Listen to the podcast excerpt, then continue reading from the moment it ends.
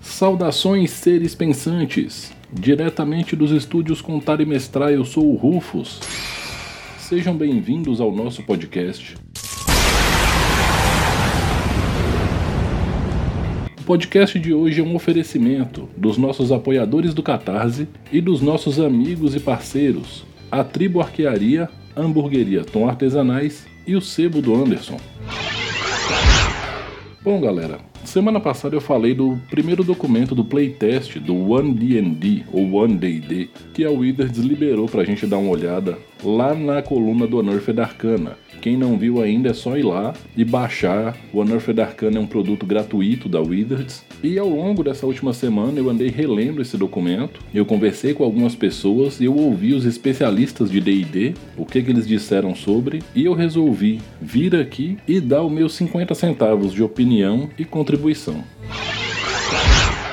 Antes da gente olhar para frente e para ver que rumo que o One D&D tá tomando, vamos olhar para trás um pouquinho e ver de onde o D&D veio e como foi essa trajetória para chegar até aqui.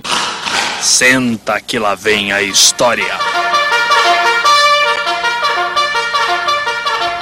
Lá em 74, o D&D nasceu como uma espécie de modificação do Chainmail. O Gygax e o Anderson somaram muita literatura no Chainmail e fizeram o D&D. Embora muitos aspectos do jogo fossem interpretativos, o jogo ainda era, de maneira geral, um jogo de exploração de masmorra, combate e tesouro. Era isso. À medida que o tempo passou, o jogo expandiu, ganharam módulos, né? O D&D passou a ser vendido em boxes, né? O Basic Set, o Advanced Set, o Expert Set. Isso foi condensado no AD&D. A primeira edição, se eu não me engano, ela é de 78 e a segunda edição ela veio em meados da década de 80, se eu não me engano, ali por volta de 88. Embora tenha o nome primeira e segunda edição, o AD&D se manteve praticamente o mesmo entre 78, que foi o lançamento dele, e 98, que foi a chegada da terceira edição após a compra da TSR pela Wizards.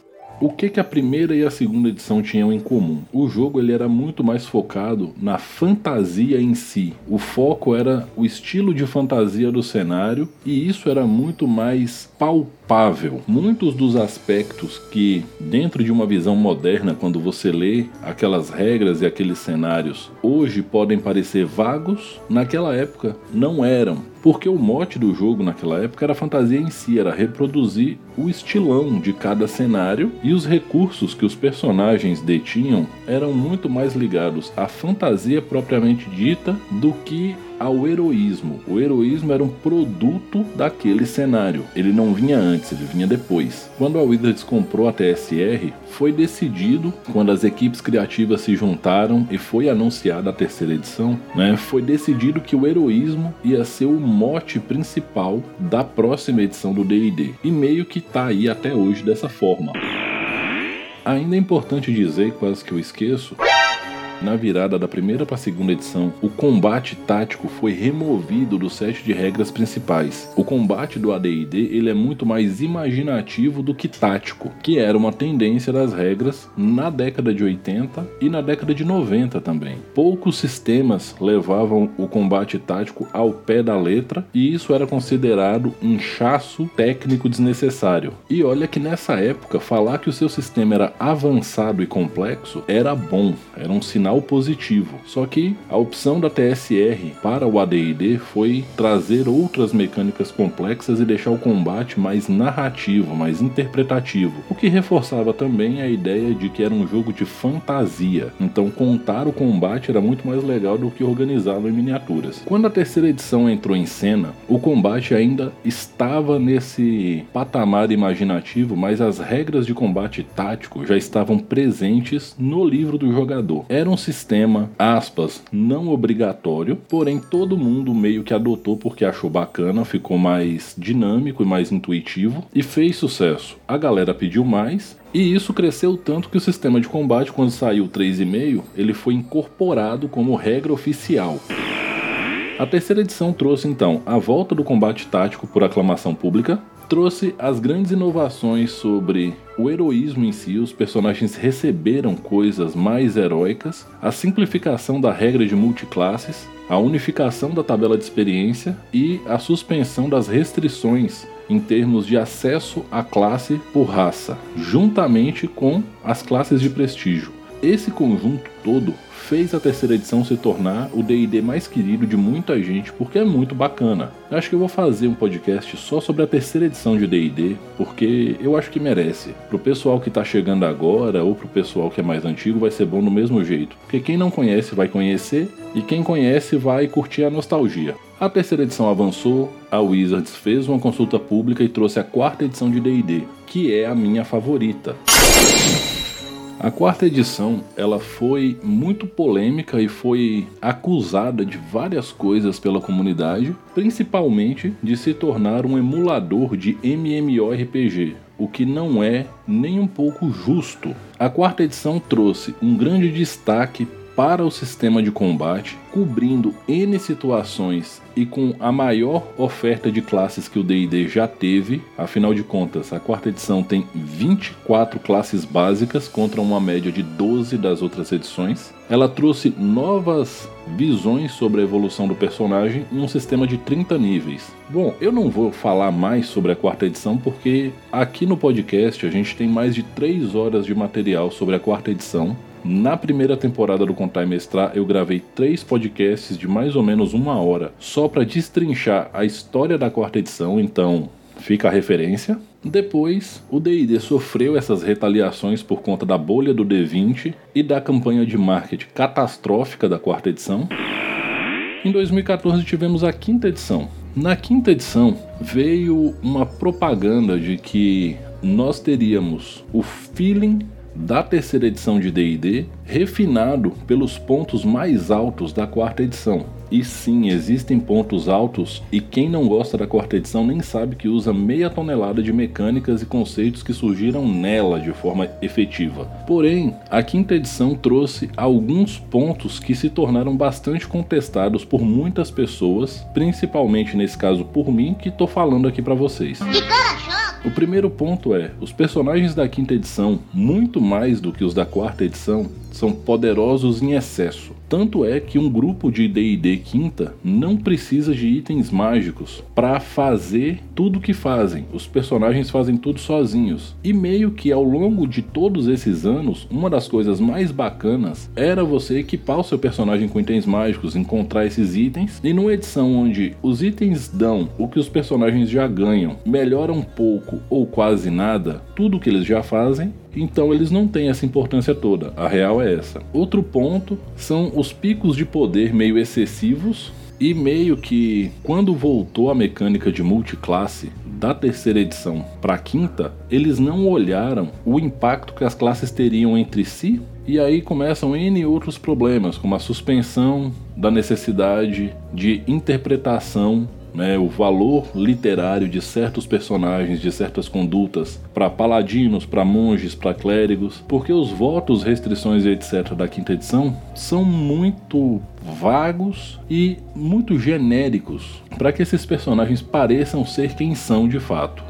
E para quem criticava a quarta edição falando que ela parecia um jogo, a quinta edição literalmente se tornou um jogo de build parecido com Ragnarok Online, né? Ou quem jogou mais recentemente Tree of Savior, é literalmente a mesma coisa de planejar como você planeja em Tree of Savior. Mas as grandes novidades da quinta edição e os pontos que eu achei mais interessantes foram a adoção de uma mecânica específica para cada uma das classes. Essa ideia ela é muito boa, só que ela não ficou bem executada para todas as classes. Jogadores de mago e de ranger que o digam. O novo sistema de perícias da quinta edição, que ele na verdade é o sistema da quarta edição, só que escalonado ao invés de padrão, porque na quarta edição você tem o mesmo bônus de perícia sempre, agora você escalona pelo bônus de proficiência. Isso foi um acerto? E a regra de multiclasse conjuradora é muito interessante, embora eu ache que a conjuração do Warlock ela ficou muito diferente e ela meio que quebra a regra de multiclasse já por si só. Também não vou entrar nesses detalhes todos porque senão isso aqui vai ficar enorme.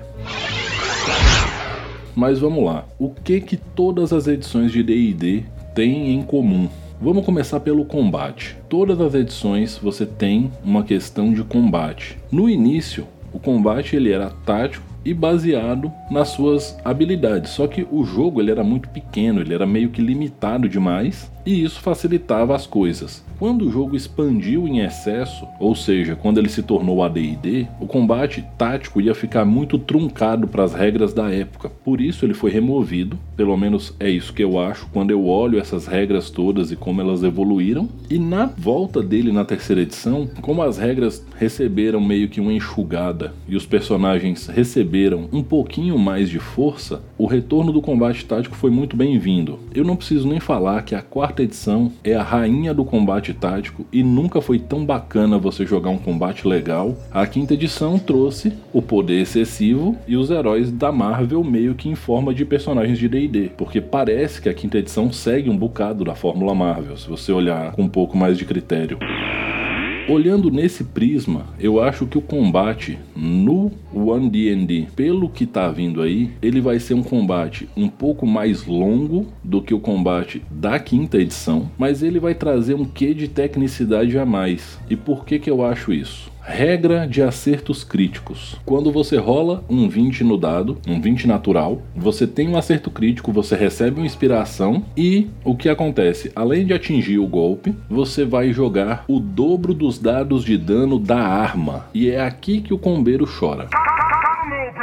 Parece ser pouca coisa, mas os smites de paladino não critarem. O ataque furtivo do ladino não crita mais. Presa do caçador do ranger não crita mais. Aqueles cantrips do guia do aventureiro da Costa da Espada que o povo tanto adora também não critam mais. Aliás, eu vou falar dos cantrips já já porque é mais outro ponto de choro. Aquelas magias, Banishing Smite, Scorching Smite, Thunder Smite e os outros Smite tudo da lista de paladino também não vão critar. Isso vai dar um enxugada muito grande no dano e vai fazer a galera ter que lutar mais contra os monstros mais fortes. Uma das minhas principais críticas à quinta edição está no fato dos personagens serem muito fortes e os monstros serem fracos em demasia. Eu passei muito tempo dizendo isso e muita gente falando que era hate gratuito meu. Eu tava tão certo nessa crítica, e não só eu, como todo mundo que falou, que no Mordenkainen Monsters of the Multiverse, a Wizards redesenhou todo o sistema de monstros e deu uma bufada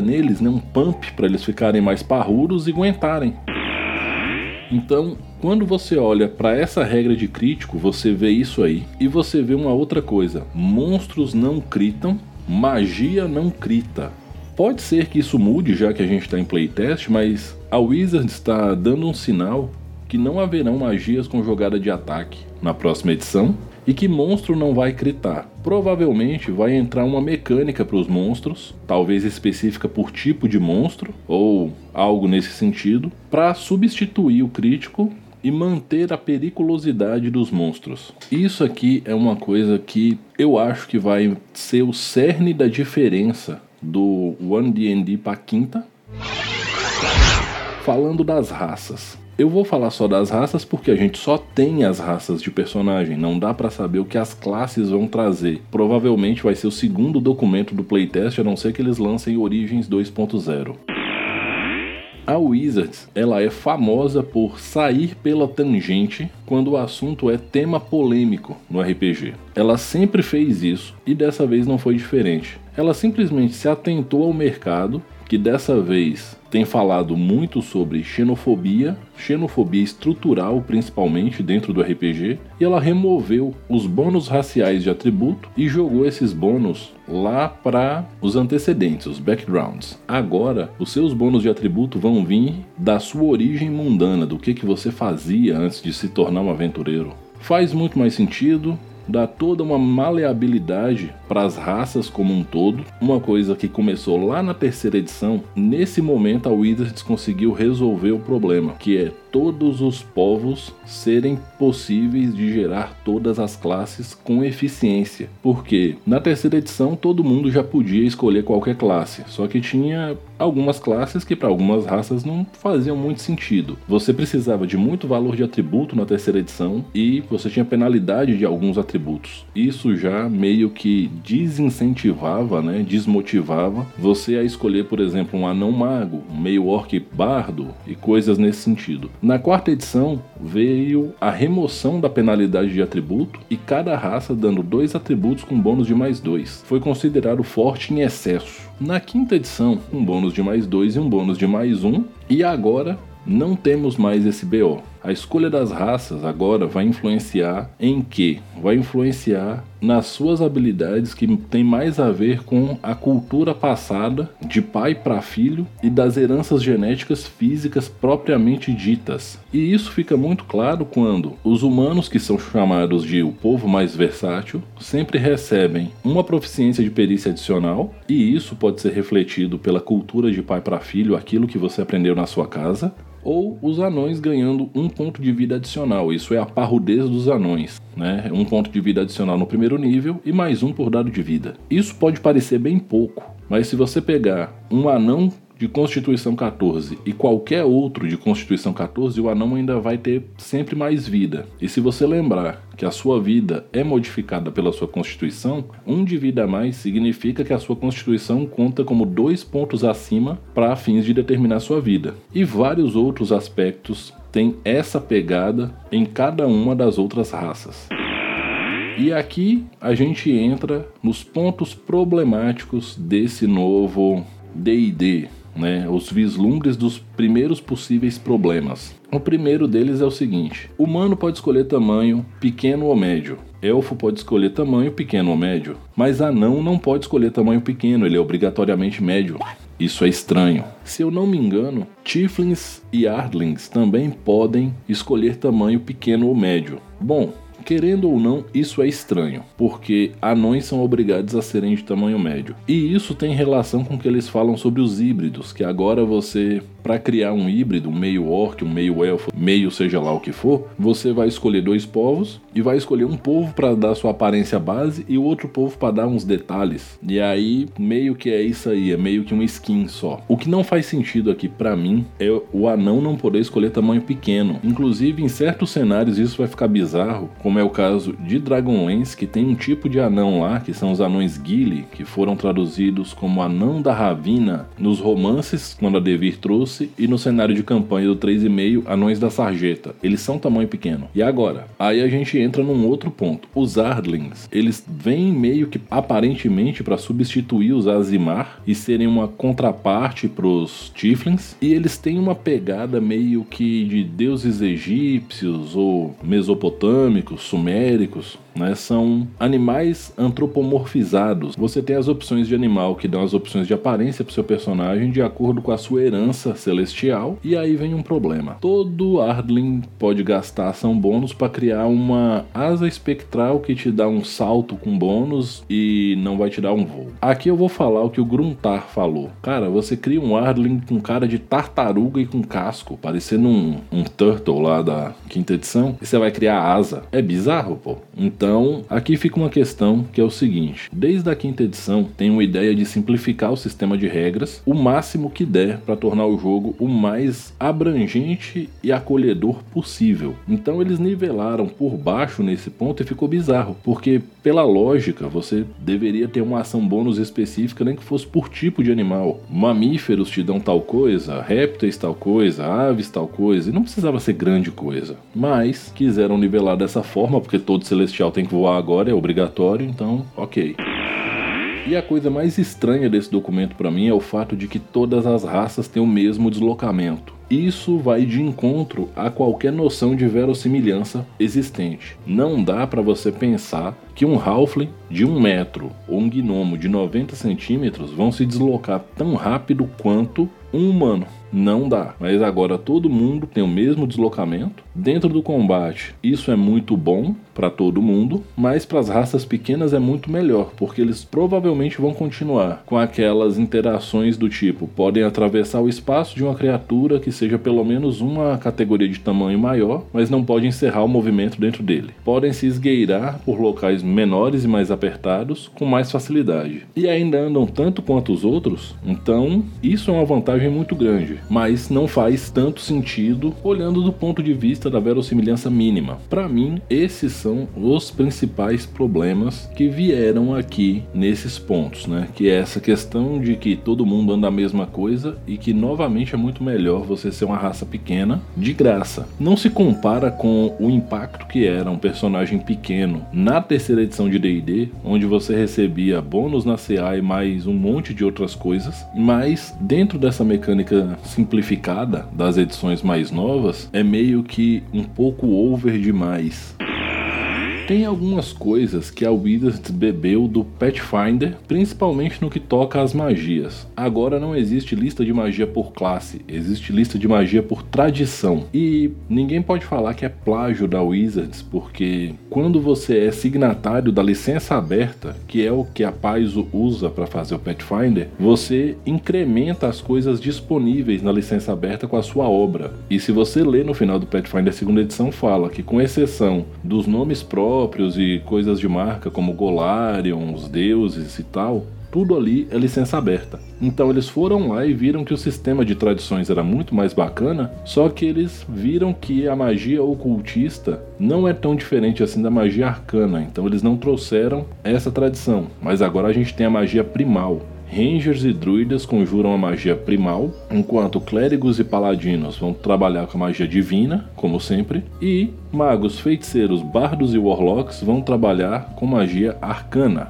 Acerto para Wizards, mas na live, o lead design, que eu esqueci o nome dele agora, já avisou que a maioria das classes conjuradoras vai ter pelo menos uma habilidade especial para conseguir magias de fora da lista de sua tradição. Isso é uma coisa que pode ser muito boa, pode ser muito ruim. Pode ser muito boa porque traz versatilidade. Pode ser muito ruim porque, dependendo de como esteja o sistema de magias, algumas classes que têm umas conjurações exóticas, e sim eu estou falando de Warlock e Feiticeiro, podem ficar ridiculamente fortes. Uma coisa que eu gostei também é que parece que agora as ferramentas vão ser mais amplas no modo de usar e vão ter um protagonismo um pouco maior também, porque senão eles não teriam já gastado logo de cara algumas boas linhas que poderiam conter outras informações bastante importantes, e isso já está escrito aqui de maneira bem explícita. A regra de inspiração, da forma com que ela está agora, que é você recebe inspiração toda vez que você rola um 20 natural no dado, e você perde a inspiração toda vez que você começa um descanso longo, e aí entra o diferencial dos humanos, que ao final de um descanso longo eles ganham uma inspiração, o que leva a crer que pode ser que algumas classes e não necessariamente só o bardo, tenham algumas habilidades que envolvam o uso de inspiração e isso vai ser mais útil para quem rola mais dado. Ou seja, já está meio que implícito que conjuradores não vão ter tanto benefício de inspiração assim, já que aparentemente não tem mais rolagem para magia nenhuma, ao passo de que guerreiros, ladinos, monges vão ter mais usos para inspiração. Durante a leitura do texto, você nota que eles se referem aos talentos com associação por níveis. Isso também remete a edições antigas do D&D e ao Pathfinder segunda edição. E isso nos dá a entender que o sistema de talentos ele foi refeito, não é mais essa coisa tão grande como é na quinta edição, que dá tantas coisas e mais bônus de atributos ou outras coisas muito fortes, por assim dizer, com exceção a alguns talentos tipo linguista que era uma bomba. Ainda assim, a gente tem uns talentos muito bons aqui na lista e Sortudo ainda está disponível de forma bastante parecida com o que ele é agora na quinta edição. Porém, alguns talentos como Mestre de Armas Grandes ou Mestre de Armas de Arte e coisas nesse sentido, né? Os talentos de especialização de armadura não estão na lista de talentos nível 1 disponível até agora. Então, então concluindo, com base em tudo isso que a Wizards mostrou nesse documento e levando em conta que eles, por enquanto, ainda estão escrevendo assim: se uma regra citada e ela não está nesse documento, você tem que levar em conta o que está no livro do jogador de 2014. Então é o seguinte, por enquanto a gente pode pensar que isso vai funcionar como um D&D 5.5, embora muita gente está chamando essa reimpressão com atualização de regras de D&D 5.5 e é bem próximo do que foi o 3.5 mesmo, mas eu acho que muito menos impactante, inclusive menos impactante do que foi o Essentials para a quarta edição e ninguém chamou o D&D Essentials de 4.5 ou 4.4 eu acho que o jogo pode recuperar parte do seu caráter desafiador, por assim dizer. Com essas novas mecânicas vindo, uma regra de crítico mais equilibrada, aparentemente um maior destaque para perícias e ferramentas e coisas nesse sentido, eu acho que o jogo ele vai subir um pouco o sarrafo da dificuldade. Vamos ver o que, que as classes nos reservam, né? Porque pode vir o sistema de classes aí, botar tudo isso que eu tô falando a perder. E tá tudo bem também. E com base no calendário de lançamentos dessa próxima edição, a gente pode pensar que alguns cenários mais densos, por assim dizer, podem ganhar uma versão mais próxima do que eles eram. Lembrando que a Hasbro, que é a dona da Wizards, pensa nos seus produtos como um portfólio sequencial. E ela encomendou um sistema de RPG que vai abarcar cenários específicos de produtos da Hasbro para crianças. Então pode ser que ela libere o D&D para fazer umas abordagens mais densas e um pouco mais aspas, pesadas, alguns temas mais tensos, que na quinta edição, devido à grande divulgação dela para a comunidade mais jovem não seria viável de ser feita em livros canônicos. Né? Não precisa vir ninguém me falar assim, ah, mas meu mestre mestra Dark Sun na quinta edição, meu mestre mestra Warhammer 40k, Game of Thrones, Ravenloft, Shadow of the Demon Lord ou caralho que for na quinta edição, porque o seu mestre pode mestrar qualquer coisa.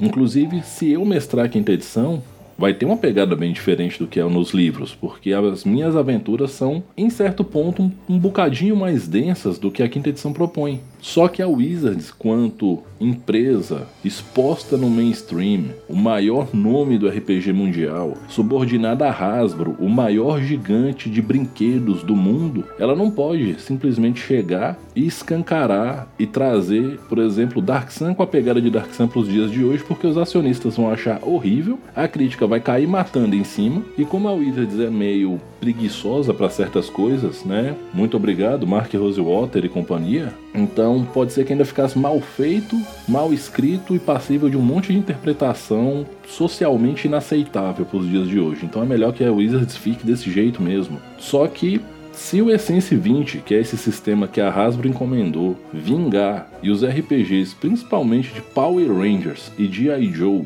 fizerem muito sucesso com essa galera mais jovem, lembrando que ainda tem o de My Little Pony, que pode ser muito legal também, mas tem um pouco menos de apelo aventuresco, o preconceito de que My Little Pony é só uma coisa bonitinha de meninas. Mas ele tá aí também. E esses jogos vão ser intercambiáveis entre si, com possibilidade de crossover e a porra toda. Então, assim, não é difícil pensar que as campanhas de marketing vão levar esses RPGs para as crianças e o D&D seja alocado novamente para o público adolescente e adulto.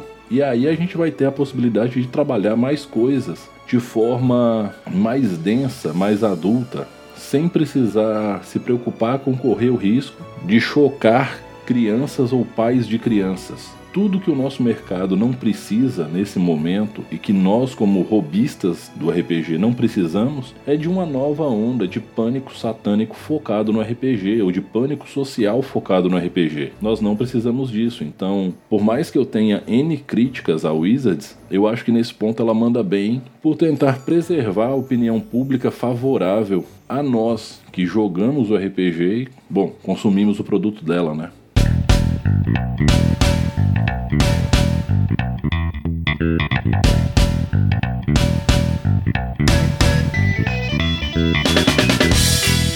Bom, galera, é isso. Eu espero que não tenha ficado chato esse programa, certo? Se vocês concordam, se vocês discordam, tá tudo bem em ambos os casos. Lembrando, é minha opinião, não é a lei, nem a verdade imutável. Se quiserem debater mais, conversar um pouquinho, me mandem um e-mail, me mandem um direct no Instagram, né? O e-mail da gente é contaimestrar.gmail.com deixe uma mensagem no Anchor, só não faça um contato telepático. Lembrando, esse podcast é um oferecimento dos nossos apoiadores do Catarse, catarse.me barra Com apoios a partir de 5 reais você ajuda o Rufus a manter viva essa cruzada de descomplicar o RPG e mostrar que todo mundo pode mestrar. Esse podcast também é um oferecimento dos nossos amigos e parceiros a hamburgueria Tom Artesanais, lá do norte de Minas, que vai matar sua fome com um sanduíche absurdo feito pelo meu amigo Júnior. A Tribo Arquearia de Porto Alegre, onde o meu amigo Ramoim vai te ensinar a ser um arqueiro moderno. E o Sebo do Anderson, lá de Recife, onde você vai encontrar pérolas dos quadrinhos, desde coisas mais antigas até os quadrinhos mais atuais, e ele não negligencia os mangás. E antes de fazer o agradecimento final, eu queria deixar aqui os votos do Contar e Mestrar pro Galacta do RPNG Cast, que está fazendo uma pausa nos seus trabalhos RPGísticos, por assim dizer, para lidar com as intempéries da vida adulta e da vida acadêmica. Meu amigo, que a sua jornada seja tranquila e seja vitoriosa, e nós aguardamos o seu retorno. E até lá, Respeitem-se, divirtam-se, dividam o lanche. A pandemia segue aí, galera. Tá diminuindo a média de mortes por dia, porém, vamos se ligar então. Álcool gel, máscara, distanciamento, sempre que possível, vacina, vacinem suas crianças. Mais uma vez, respeitem-se, divirtam-se. Eu sou o Rufus. Esse foi o podcast do Contar e Mestrar. Um abração e até a próxima.